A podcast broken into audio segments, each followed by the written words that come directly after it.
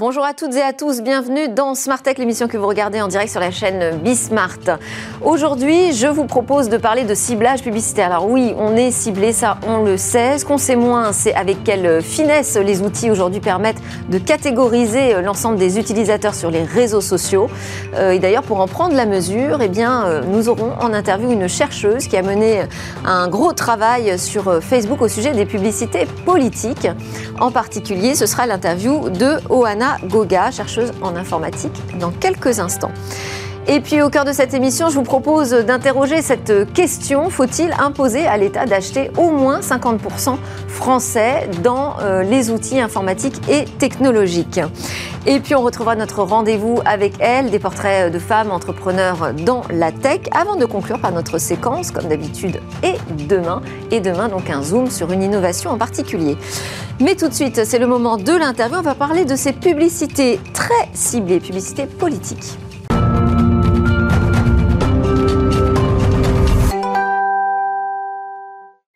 Délivrer des messages publicitaires sur mesure grâce à un ciblage affiné selon plus de 250 000 critères définissant euh, très précisément des catégories de personnes captives sur Facebook. Imaginez le potentiel que cela représente hein, en termes d'impact et d'influence, d'autant plus quand il s'agit de publicité politique. Bonjour Oana Goga, merci beaucoup d'être connecté avec nous.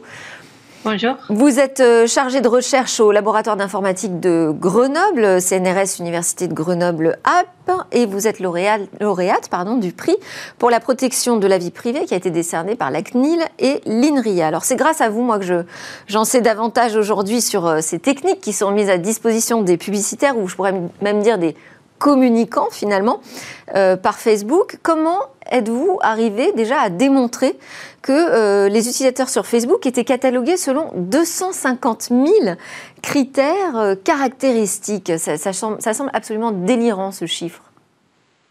Euh, oui, alors quand on est un publicitaire, on peut, on peut chercher dans, l'interface web donnée quels sont les critères sur, sur lesquels on peut cibler les, les, utilisateurs. Et on a fait une recherche pas totalement exhaustive, mais on a fait une recherche avec euh, plein de mots-clés et on a vu que ça existait au moins en 2018 euh, plus de, 250 000 euh, critères pour cibler les utilisateurs. Mais qu'est-ce qu'il y a dans, dans, ces 250 000 critères? Je ne sais pas, moi, si on peut me définir en 250 000 critères, par exemple. Euh, oui, mais sont, sont reliés aux pages Facebook que, que vous aimez, au, goût euh, que vous avez, aux démographiques, au comportement. Euh, il y a toutes sortes de choses. Il y a des gens intéressés. on peut par exemple cibler des gens intéressés par des différentes maladies. On peut on peut cibler des gens qui sont intéressés par les bio, par l'éthique qui sont euh, jeunes parents euh, et qui ont un certain âge, un certain niveau d'éducation. Euh, ce sont, des catégories très précises de, des utilisateurs qu'on arrive à, cibler. Donc c'est à partir des, centres d'intérêt et de ce que l'on regarde, ce qu'on voit passer sur, sur Facebook? Oui, là, cet intérêt sont, sont inférés à partir de ce qu'on regarde sur Facebook, ce qu'on clique, ce qu'on commente et tout ça. Et vous n'avez pas constaté justement que ces critères pouvaient être nourris aussi de navigation en dehors du réseau social?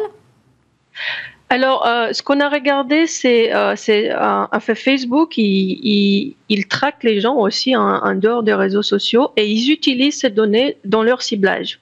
Euh, maintenant, à part des ciblages qui, qui donnent accès aux publicitaires, Facebook aussi, ils font leur propre ciblage.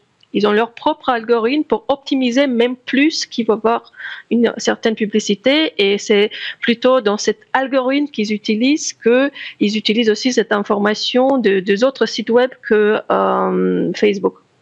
Et euh, cet algorithme récupère des données que vous qualifiez euh, sensibles, très sensibles même parfois. Hein. oui, ben, il peut, peut, regarder la plupart de nos, nos, nos histoire euh, des, browsing sur l'Internet. Alors, euh, pour euh, le découvrir, vous avez vous-même développé un outil qui s'appelle Ad Analyst. C'est une extension en fait que vous avez demandé à des volontaires d'installer sur leur navigateur pour surveiller comment réagissait l'algorithme de, Facebook. Expliquez-nous la démarche. Alors, le problème que, les chercheurs ils ont en ce moment, c'est que nous, on n'a pas accès aux données. Oui, c'est Facebook qui sait qui voit quelle publicité et à qui envoyer quelle publicité, mais comme chercheur extérieur ou comme journaliste ou comme, des sociétés civiles, on n'a pas accès aux données. Alors, ce qu'on a voulu, c'est d'avoir un, software qui peut nous donner accès à ces données. Et la façon dont on l'a fait, c'est que euh, c'est un software qui facilite les dons de données qu'on demande aux, volontaires de, de, de, l'installer et comme ça, ils nous envoient euh, les publicités qu'ils ont vues sur Facebook.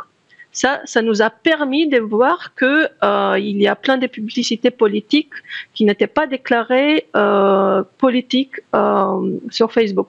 Alors vous vous êtes intéressé plus particulièrement à comment euh, ce ciblage euh, pouvait euh, être utilisé pour la publicité politique, parce que ce sont des enjeux, on, le comprend bien, majeurs, très importants pour la société, les démocraties en particulier.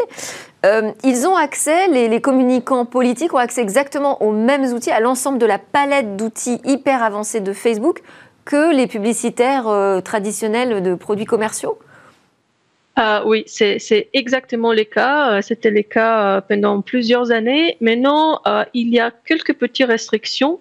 Par exemple, comme publicitaire commercial, on peut envoyer des publicités dans d'autres pays.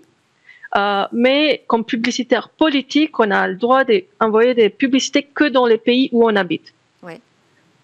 Euh, ça, c'est une des, restrictions. Mais en ce qui, ce qui consiste les ciblages, c'est plus ou moins euh, tous les paramètres qu'on a, on peut utiliser aussi dans les ciblages politiques. Et, euh, Facebook respecte à chaque fois les règles électorales de chaque pays? Alors ça, c'est ça, c'est un, un, grand enjeu et c'est la grosse difficulté, c'est que Facebook c'est une plateforme plutôt globale et ils ont leurs propres règles qui sont différentes des règles de chaque pays.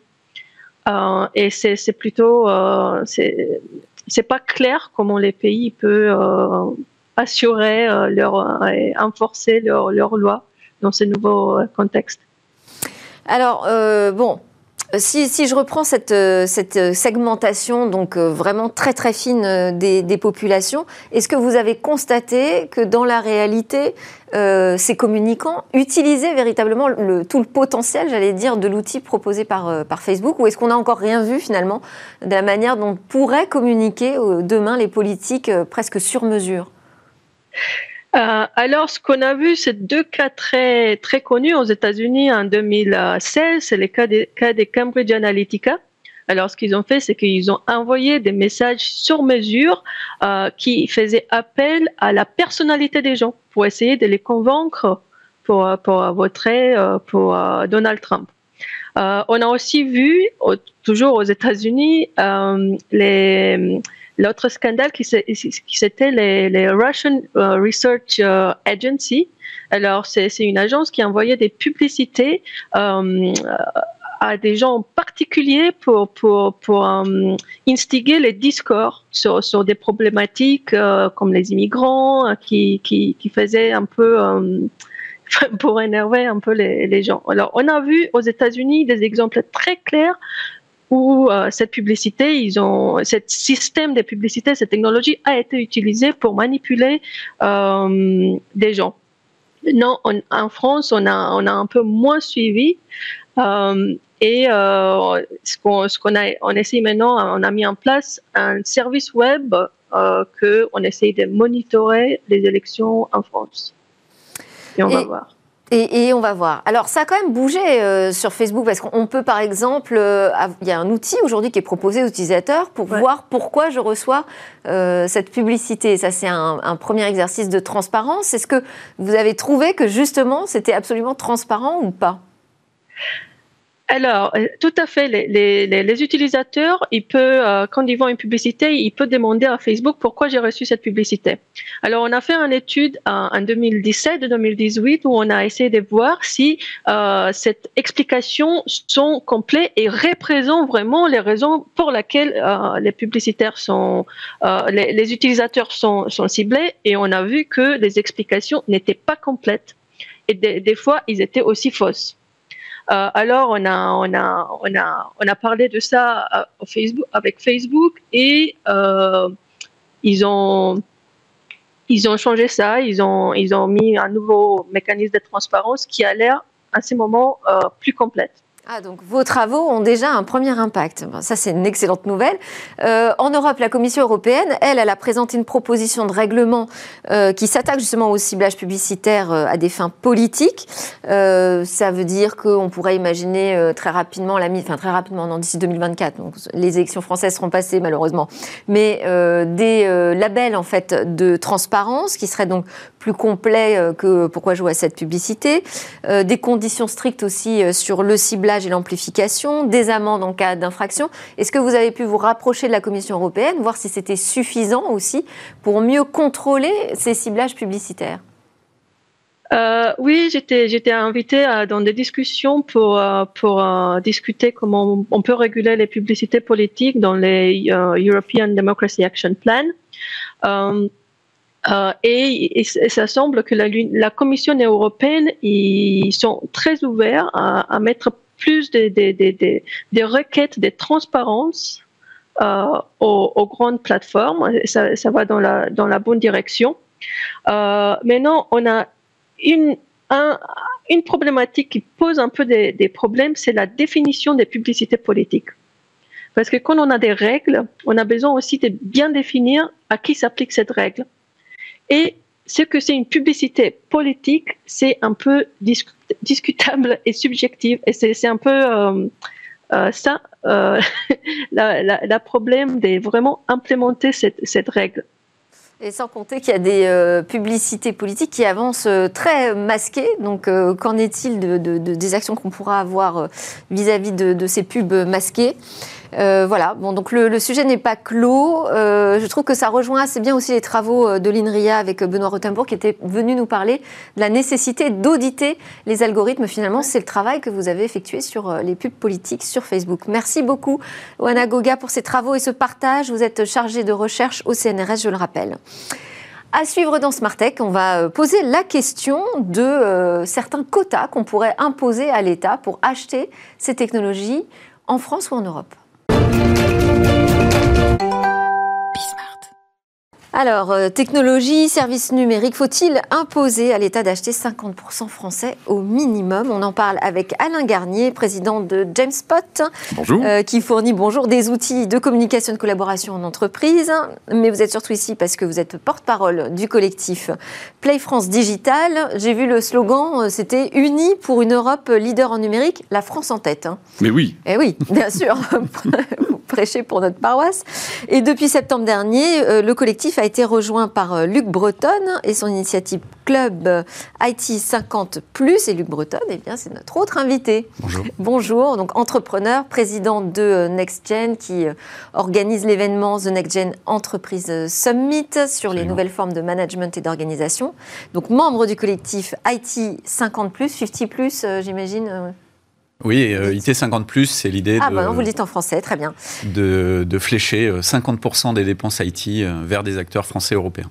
Voilà, et vous avez déjà 300 dirigeants qui se sont engagés dans cette direction? Tous les jours un petit peu plus. D'ailleurs, je fais un appel à tous ceux qui le souhaitent euh, pour signer la charte euh, IT50+, qui est la même que celle de nos, de nos amis de Play France, hein, qui vise à, flécher euh, ces investissements IT dans un délai raisonnable. Hein. On peut se donner trois ans pour faire ça. Oui. mais parce qu'il y a des appels d'offres en cours, on n'est pas, on n'est pas dupe de ça. Mais l'important, c'est la direction, c'est la dérivée hein, pour enclencher et, et impacter le réel tout de suite. Hein, puisque les politiques, euh, bah, il y a une certaine inertie, il faut, passer par des lois, c'est assez euh, délicat, ça prend du temps. Euh, les entrepreneurs, ils peuvent agir tout de suite, les décideurs, ils peuvent agir tout de suite, et donc c'est ce qu'on propose d'impacter le réel dès maintenant, pour promouvoir l'émergence de champions français et européens du numérique, parce qu'on est le seul continent à, ne pas avoir fait. dirigeants qui se sont engagés, est-ce qu'il y a eu déjà des premières entreprises qui ont vraiment concrétisé cet engagement? Ah bien sûr, ben, donc les, entrepreneurs qui se sont engagés euh, dans le collectif euh, IT 50+, ont décidé euh, en comité de direction de, signer cette, charte. on a d'ailleurs des, collectifs métiers autour du web marketing, autour de la data dans le, domaine tech, mais aussi dans la banque, pour orienter ces dépenses très concrètement dans les décisions qui sont prises au quotidien et de le faire dès maintenant. Bon, donc ça veut dire que c'est possible, hein, qu'on peut le faire. Vous, vous avez interpellé Alain Garnier mm. avec euh, Play France Digital le, gouvernement. Vous avez rédigé une tribune pour euh, donner la priorité justement euh, à, la technologie française. Hein. et actuellement, je sais que vous sollicitez les candidats à la présidentielle pour les questionner justement sur concrètement comment on fait avancer cette souveraineté numérique européenne. Est-ce que vous pouvez nous dire qui vous avez déjà reçu, qui vous a écouté et s'il y a eu des premiers engagements alors, bah déjà, effectivement, pour revenir, mais merci effectivement de donner l'occasion de défendre effectivement ce, sujet qui est vraiment important dans la question de la tech, euh, qui est la question de l'autonomie et la souveraineté finalement européenne et française. Euh, et on a pris un grand retard avec les Américains. C'est un peu ça le constat qu'il faut quand même remettre sur la table. Pourquoi est-ce qu'on amène la logique de quota? C'est qu'il y a une logique de domination. On est dans la même situation que ce qui arrivait avec le cinéma. C'est qu'à un moment donné, il faut euh, réoxygéner un secteur si on veut pas qu'il disparaisse. Et c'est essentiel parce qu'aujourd'hui, le numérique, il est dans toutes les donc ça, déjà, c'est un, point, c'est que on arrive sur des questions stratégiques au-delà euh, de la question du simple numérique. Il y a une menace de disparition, vous dites? Non, mais au sens, bah, de la même façon que le cinéma a failli disparaître. Oui, mais aujourd'hui, vous, euh, vous, pensez qu'il y a une menace de disparition de l'écosystème tech français? Non, ce qui est intéressant, c'est justement, on, a, on est dans la phase du rebond. Le rebond, il, est fait depuis à peu près 4-5 ans, parce que par exemple, depuis qu'il y a la French Tech qui a été lancée, par exemple, et puis qu'on a commencé à écouter un certain nombre d'éléments qu'on mettait sur la table, on est dans la phase du rebond. Mais comme dans un rebond dans la piscine, il faut mettre une petite impulsion. Et c'est là où le politique, d'autant plus en France, où on est quand même toujours à regarder ce que fait l'État, les grandes entreprises regardent beaucoup ce que font l'État. Il y a beaucoup de grandes entreprises qui sont proches de l'État, hein, EDF, Orange, enfin toutes ces boîtes-là. Et donc là, il y a l'impulsion qu'il faut donner sur cette logique justement de quota de 50% d'achat de produits numériques européens. Alors, monnaie qui euh, Voilà. Ben, en fait, regardez, à la dernière présidentielle, personne. Et là, on avait, par exemple, alors, vous savez qu'on est en ce moment avec des candidats qui sont des candidats, on ne sait pas s'ils vont être à la Pas encore tout à fait bien finalisé. par exemple, euh, on a euh, depuis euh, Roussel, qui a une logique de quota, Montebourg, qui a quitté un peu la course, mais qui a une logique de quota, Jadot qui pense à des quotas. Après, on passe plutôt à droite. On a donc aujourd'hui Valérie Pécresse qui a des quotas. Voilà. On a déjà un arc de cercle. Alors après, le candidat central potentiel, on n'a pas encore son, avis là-dessus. Mais on voit déjà qu'il y a un arc de cercle sur les quotas qui va, comme on dit, de la droite à la gauche, parce que je pense que c'est un sujet aujourd'hui essentiel de, de la reconquête de l'industrialisation et du numérique. Donc vous pensez que c'est entendu aujourd'hui En tout cas, c'est vrai qu'on voit les, choses évoluer. On parle de souveraineté numérique. Déjà. Tout à fait. C'est déjà pas mal. C'est plus tabou. Pour autant, euh, les annonces, elles vont pas forcément dans le même sens. Hein. Euh, on a vu, par exemple, la SNCF euh, annoncer publiquement qu'elle avait choisi Amazon pour l'hébergement de ses données voyageurs. Donc des intentions, mais dans les faits, pour l'instant, on ne voit pas encore se concrétiser. Hein bah, les, entreprises, les principaux fleurons euh, européens, effectivement, annoncent successivement euh, des, alliances stratégiques, tantôt avec Google, tantôt avec Microsoft, euh, que ce soit Renault, SNCF, euh, les institutions publiques également, la, Deutsche Bank. il, y en a, y en a tellement d'autres, je, cite ceux que j'ai en, tête comme ça. Et puis des clouds souverains qui seraient des mèches avec des supports américains pour l'essentiel, Orange Capgemini avec Microsoft. Et puis euh, Thales avec, euh, avec Google. Comment peut-on imaginer Créer une sorte de bouclier en fait en mettant un acteur français euh, comme garant de la protection des données. Mais là, je pense que de la même manière que pour l'investissement, il faut arrêter d'être naïf. Le jour où les Américains feront une pression politique significative, et, et, on voit bien que le numérique est la première, le premier levier d'action géopolitique dans tous les conflits, hein, que ce soit entre euh, les États-Unis et la Russie, avec la Chine, etc. On voit bien que le numérique est le premier levier facile à actionner pour couper les vivres, je dirais, non seulement à des accès financiers, mais à des accès de données. Et aujourd'hui, celui qui possède la donnée, il, est maître de l'économie, qu'on le veuille ou non. Ensuite, sur cette naïveté européenne, moi je voudrais revenir, hein, et je pense qu'on est en train de la concevoir aujourd'hui, de la même manière que l'Europe s'est aperçue euh, que ça faisait quand même plusieurs, euh, plusieurs années, si c'est pas 20 ans, que les, grands dirigeants européens étaient écoutés par la NSA. Euh, L'Europe a, fait sa vierge effarouchée à ce, à ce moment-là. C'était assez rigolo de, de, de le voir. Hein. C'était quand même une, euh, une pièce de théâtre, eh bien de la même manière, euh, les, les, les, Chinois, par exemple, euh, ont refusé depuis toujours des clouds américains ou européens sur leur sol, sur leur marché en tout cas, pour des raisons de sécurité qui sont légitimes a priori, en tout cas ça, s'entend. de la même manière, les Américains ont, lancé le Small Business Act depuis très longtemps pour promouvoir un écosystème diversifié, le crédit d'impôt dans des pays comme le Japon pour inciter avec des déductions fiscales sur l'IS à investir sur des logiciels américains. Donc finalement, tous les leviers qui permettraient à l'Europe de promouvoir ses champions euh, européens, et, à commencer par la France, qui peut le faire à, son niveau, au niveau de l'État français. On peut le faire, on peut le faire tout de suite. Euh, moi, j'appelle ça de la naïveté et un manque de courage. Nous n'avons pas actionné ce que les autres grandes puissances du monde ont fait depuis bien longtemps. Et qu'est-ce que l'on attend euh, pour le faire? On, peut aussi parler... On, pourrait peut-être vous répondre, c'est du hmm. pragmatisme. Enfin, je sais pas, la, la SNCF, par exemple, si je reprends cet exemple-là, a dit, moi, j'ai audité tout un tas de solutions. J'ai pris celui qui répondait le mieux à mes oui, besoins. Oui, la BPI a dit, la même chose, mais c'est quand même euh, très contestable parce qu'aujourd'hui, moi je prétends en tout cas, pour avoir été euh, un, expert de ces sujets techniques pendant, pendant des années, euh, je rappelle que j'étais le patron de l'innovation produits et services du groupe Orange pendant plus de six ans. je voyais ces sujets-là technologiques de très très près. je, peux, je prétends que 95 à 98% des besoins de toutes les entreprises aujourd'hui en France, et l'exception n'est pas française, euh, peuvent se résoudre en termes de cloud, euh, d'infrastructure, mais aussi de SaaS, c'est-à-dire les couches applicatives au-dessus de services, avec des solutions françaises et européennes, sans aucun problème. Et donc, c'est un faux débat. Alors pourquoi? Alors, mais, mais, pourquoi? Parce que déjà, il faut voir qu'on est dans une situation. C'est-à-dire que la situation, c'est que la domination des GAFAM, elle vient des autoroutes de l'information, qui est une vision stratégique des années 90. Donc là, je rappelle qu'on est en 2022, je crois. Donc ça nous fait 30 ans. Donc 30 ans plus tard, les États-Unis ont simplement les fruits de ce qu'ils ont euh, planté. Ce qui a vraiment changé là, euh, récemment, moi je dirais, il y a trois éléments qui ont changé pour moi sont vraiment structurels. Le premier, c'est le fait que, justement, il y a des alternatives et euh, les acteurs de la tech sont justement euh, très puissants.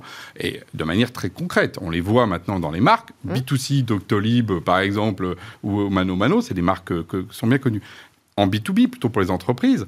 Euh, si on prend notre exemple, nous, Genspot, on est déployé à la CNAM, 100 000 utilisateurs. Avant, on disait, bah non, les Français, ils n'ont pas la taille de tenir ce genre de choses. Bah voilà, nous, on tient 100 000 utilisateurs euh, tous les jours. Bon. Et troisième chose, c'est qu'il y a aussi un souhait, un désir de, de, relocalisation. Euh, hier, justement, est sortie une étude d'Ipsos hein, sur cette question-là. 86% des Français pensent que l'État doit acheter au moins 50% justement des, des actifs. Oui, non, mais on peut en avoir envie, l'intention. Ah non, mais, c'était pas le cas avant. C'était pas passage à l'action. Et alors, quatrième point qui a changé, c'est la possibilité. C'est-à-dire que jusqu'à présent, on nous disait c'est pas possible, mm. il n'y a pas de solution, etc.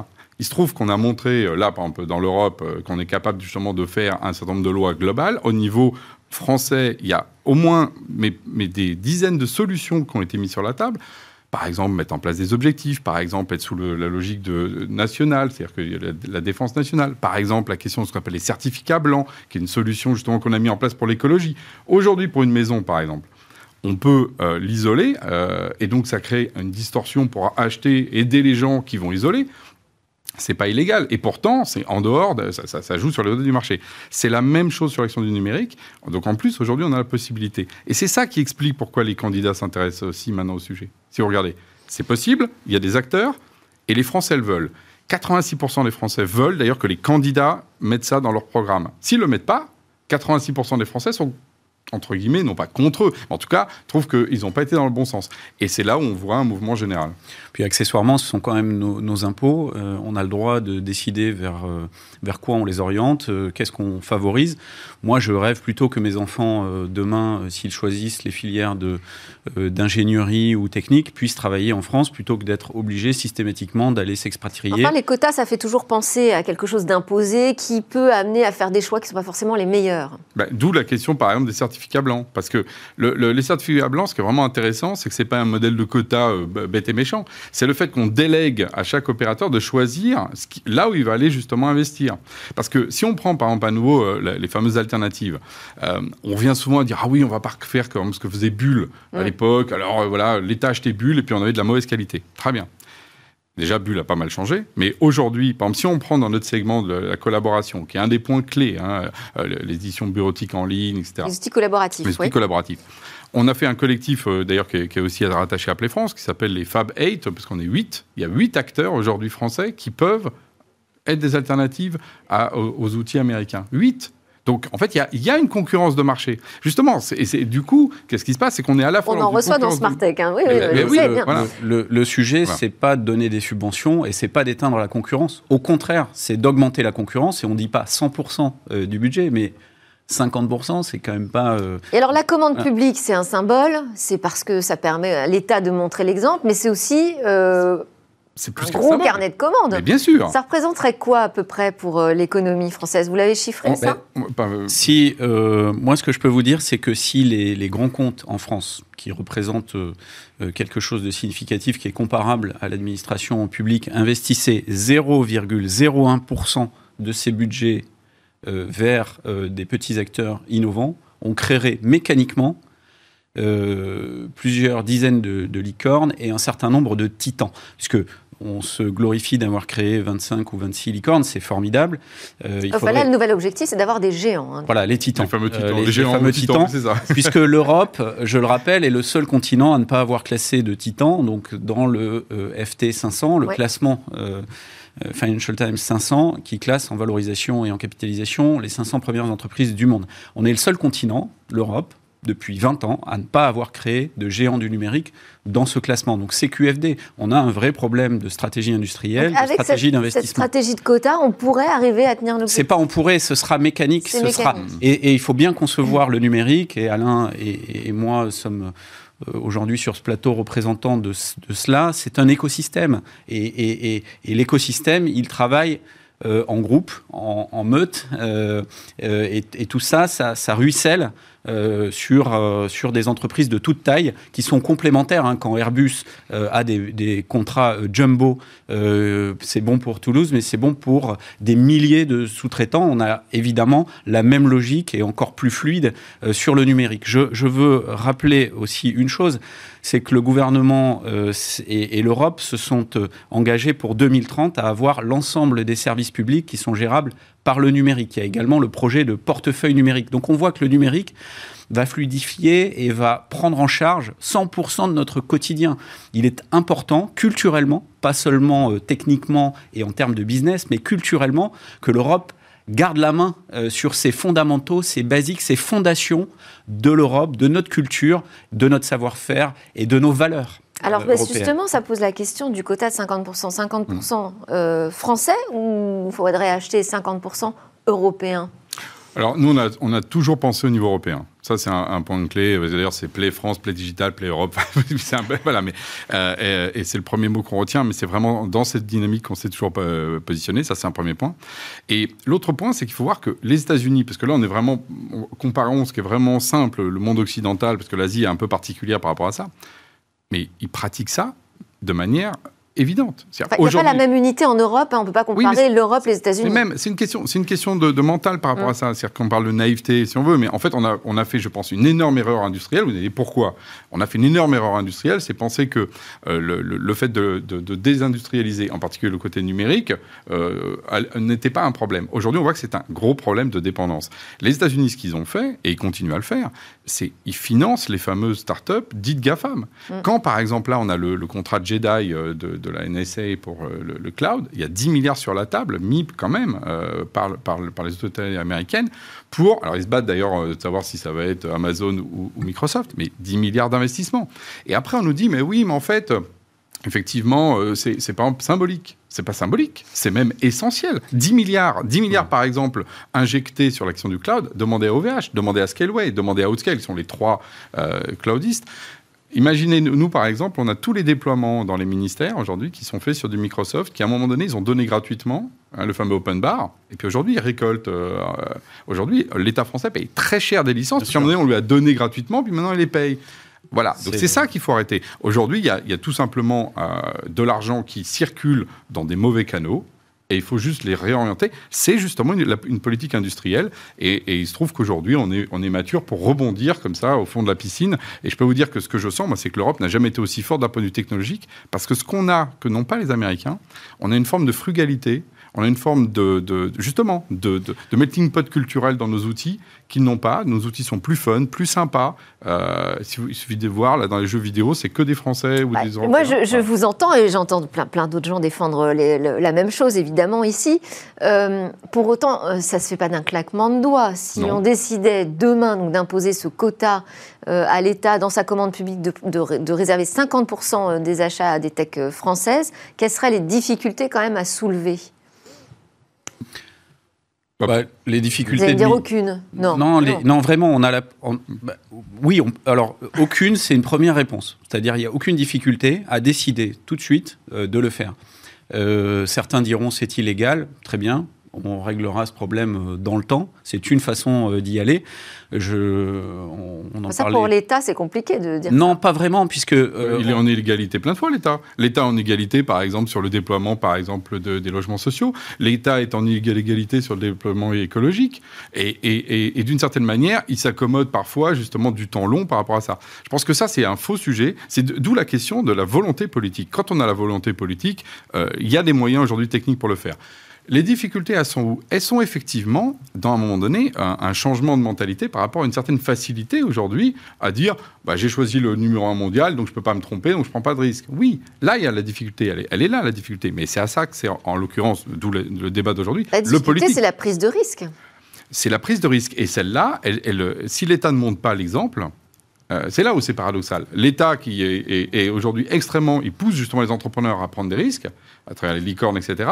Mais lui aussi devrait prendre des risques et en particulier assumer son rôle voilà. Euh, autour de l'aspect industriel. C'est à ça qu'on les, qu'on les amène, hein, tout simplement. Privacy Shield et Safe Harbor ont été des dispositions américaines spécifiques en Europe qui étaient illégales du point de vue euh, du droit européen, qui ont, perduré pendant euh, des années, qui ont été invalidées. Donc il n'y a pas de problème à vivre avec des choses qui paraissent au premier aspect illégales. Ensuite, l'État et le politique il est là pour prendre euh, des positions courageuses. C'est à peu près tout ce qui lui reste, hein, puisqu'il est par ailleurs très endetté. Il a une, des capacités d'action quand même assez lentes euh, dans, ses, euh, dans ses prises de position et de décision. Et puis, pour revenir au sujet de tout à l'heure, oui, la maille, elle est européenne. Pourquoi? Moi, je le vois tous les jours. Dans, dans le groupe Mandarina auquel j'appartiens, il y a deux sociétés de software, Talkspirit et Ola Spirit. Ils ont 1000 clients, plus de 1000 clients à eux deux plus de 50% sont européens. Donc notre est, vraiment européen. Euh, il y, a évidemment euh, des clients euh, dans la plaque Amérique et Asie, mais ça reste marginal. Je pense qu'on a en Europe le premier marché en valeur de la tech. C'est pour ça que finalement les, Asiatiques et les Américains sont hyper intéressés par l'Europe. C'est un marché de conquête formidable. Les Américains, depuis toujours, on le sait, hein, il y, a un livre blanc de la Commission européenne que je vous invite à lire qui a montré que euh, les grands euh, acteurs euh, de la tech américaine procédaient par des prix plus bas que le marché on parle de dumping sans le, sans le nommer hein, euh, euh, depuis bah, longtemps. Ça, c'est un argument aussi. Pour prendre des positions. Si on est plus cher, si on est beaucoup plus cher. Non, et alors ça, donc pour prendre des positions et ensuite relever euh, les prix ou activer des clauses de maintenance, donc il y a une dépendance incroyable. Le CIGREF l'a dénoncé, l'Institut Genève Plus l'a dénoncé depuis des années. On, le sait, tout ça, on, a ce retour d'expérience, donc arrêtons, arrêtons d'être naïfs et, agissons dès maintenant. Hein. Oui, parce que si on regarde sur ces questions-là, euh, il y a également les fameux GAFA, mais qui sont dominants sur ces questions-là de la collaboration, ont aujourd'hui, par exemple, des procédures anticoncurrentielles qui sont passées sur le territoire français, sur le territoire européen. Nextcloud, par exemple, notre homologue allemand a, lancé une, une, plainte. Slack l'avait fait, qui est également un américain. Donc, il faut voir aussi qu'on vit dans un régime euh, de droit, parce qu'on est arrivé sur ce terrain-là, dans lequel aujourd'hui on a des acteurs qui justement bafouent le droit. Bon, et là, ce que nous on dit simplement, c'est qu'il faut justement revenir à quelque chose de positif en termes industriels, positif en termes culturels, euh, qui va recréer aussi des emplois, aussi recréer aussi un, imaginaire positif européen. Euh, parce que ce vivre dominé, quand on a 76% aujourd'hui des achats logiciels français qui sont américains, quand on dit la bataille du cloud est perdue, voilà, il y a des gens qui disent ça, comment est-ce qu'on peut se projeter avec nos enfants? Alors qu'à l'inverse, on a justement les capacités immédiates euh, de faire changer les choses. Ça tombe bien, il y a une présidentielle qui arrive. C'est ce que j'allais dire. Mais oui, c'est pour ça que nos candidats, et, et ça tombe bien, 86% eh ben, des Français sont d'accord avec nous. défendre votre point de vue. Merci beaucoup à tous les deux. Alain Garnier, porte-parole de Play France Digital et président de Jamespot et Luc Breton, entrepreneur, président de NextGen, membre du collectif IT 50+. Merci beaucoup pour vos arguments. On se retrouve juste après la pause. On va parler, euh, on va parler de Gail Hag, portrait d'une femme tech euh, entrepreneur.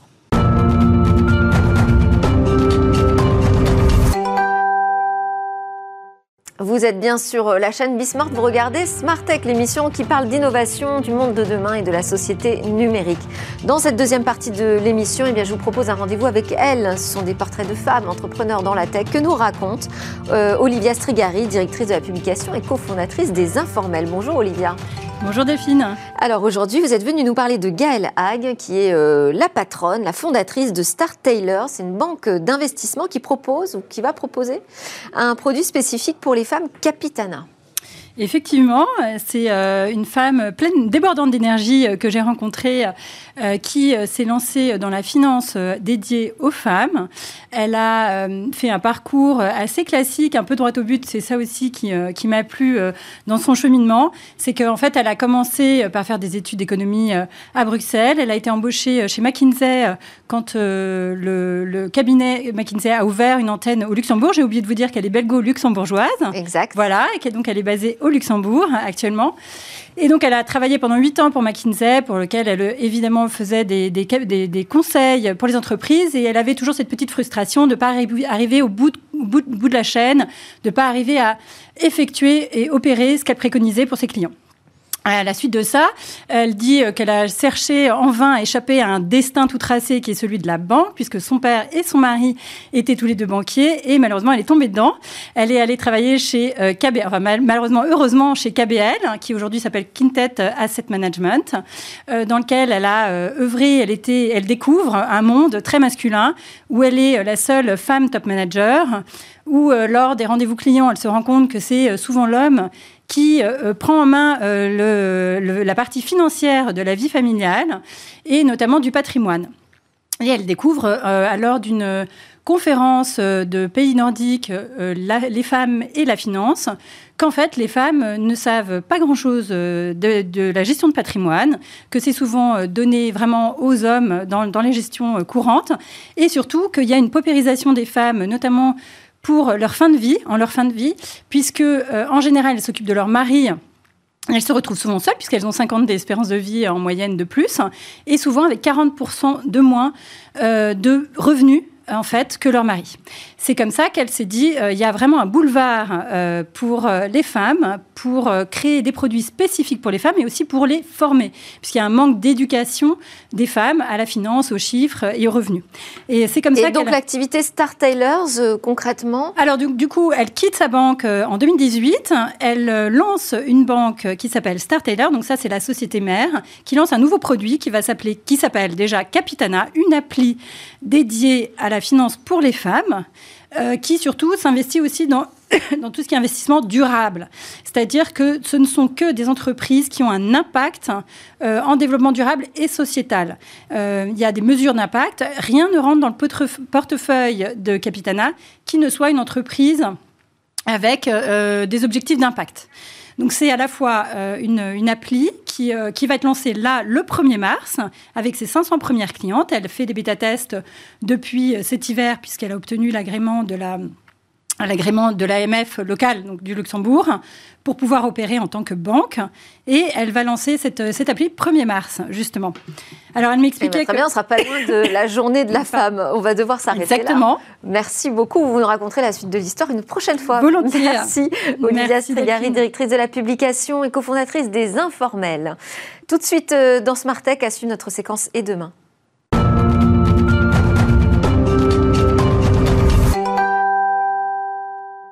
On termine avec euh, notre Zoom quotidien sur une innovation. Aujourd'hui, je vous propose euh, la rediffusion d'un sujet qui a été tourné pendant que vous étiez peut-être encore en vacances, loin de votre télévision. Donc, euh, voici l'occasion de découvrir ou redécouvrir ce projet de robot inspiré du caméléon et dont les applications ne sont pas simplement ludiques.